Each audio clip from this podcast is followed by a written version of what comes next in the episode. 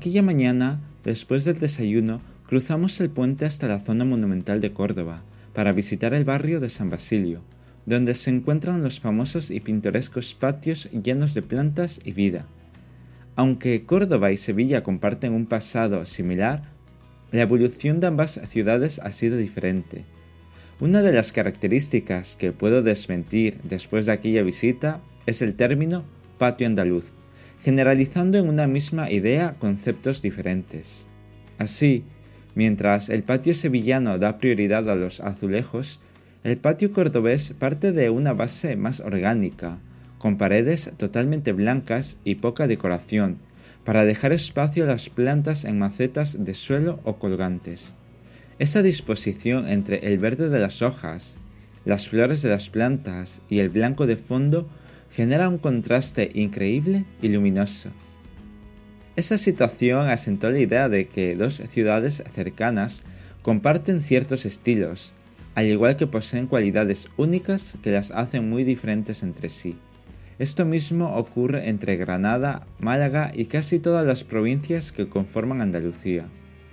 De esta manera recorrimos las calles estrechas y empedradas de San Basilio, visitando cada una de las casas particulares de fachada blanca que estaban abiertas al público. En cada patio nos quedábamos un rato, admirando la manera en la que cuidan ese valor cultural y natural. Volvimos sobre nuestros pasos para encontrarnos con mi amigo de Málaga, que había llegado hace poco. Una vez más estábamos los tres para aprovechar el tiempo descubriendo la historia de la ciudad. Además, al igual que en Granada, Contar con su coche fue un valor añadido para ir al siguiente punto de interés, que se encontraba a las afueras. Nos montamos en el coche y nos dejamos guiar por el GPS para llegar al conjunto arqueológico de Medina Zahara. Una vez allí, seguí la recomendación de un canal de YouTube, que consistía en visitar las ruinas arqueológicas y luego el museo. Por lo tanto, subimos al autobús que nos llevaría a la ciudad brillante, y empezar un recorrido colina abajo, viendo los restos del asentamiento e imaginando cómo era en su apogeo. Seguramente, para un visitante no familiarizado con los yacimientos arqueológicos, el complejo no le dirá nada, resultándole un poco tedioso. Sin embargo, nosotros veíamos más allá de sus ruinas. Nos imaginábamos el día a día de las personas que vivían allí, mientras caminábamos por sus calles estrechas y empinadas. También intentábamos hacer comparaciones con construcciones del pasado para hacernos una idea de cómo era la arquitectura de la ciudad. Terminado el recorrido, volvimos a subir a la parte alta de la ciudad con la sensación de haber visto algo espectacular. Eso me hizo sentir que me quedaba mucho por conocer, aprender y vivir. Salimos del yacimiento y en el autobús de vuelta las ruinas se iban disipando a lo lejos dejando una experiencia más en mis archivos mentales.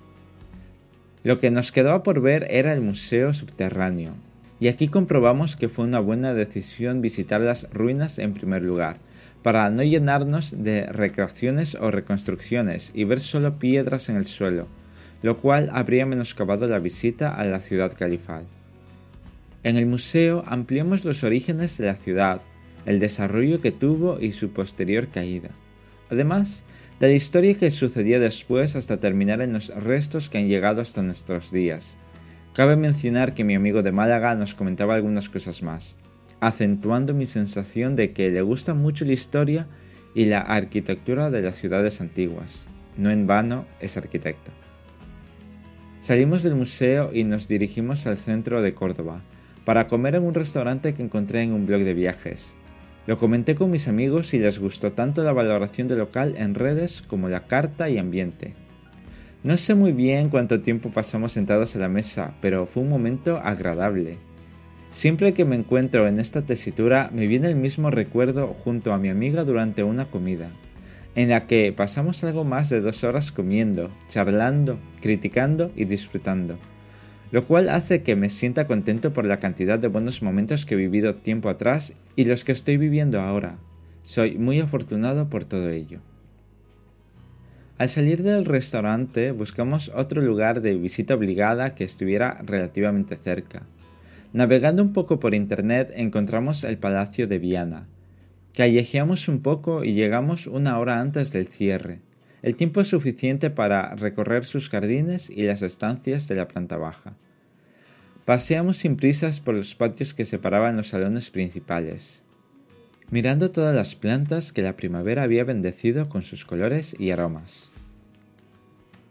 A estas alturas son muchos palacios, jardines y parques recorridos, pero después de visitar alguno salgo con la sensación de haber visto cosas diferentes y únicas. Además, verlas junto a mis amigos que comparten este gusto por los museos, exposiciones, palacios y toda la cultura que encierran estos lugares, comprueba la curiosidad que tienen ambos por el conocimiento, lo cual me lleva a preguntarme, ¿cómo he dado con personas tan intelectuales? Y la pregunta cuya respuesta no importa tanto como el hecho de estar donde estoy es, ¿cómo he llegado hasta este momento? Os dejo con la segunda parte de esta historia y con esta canción.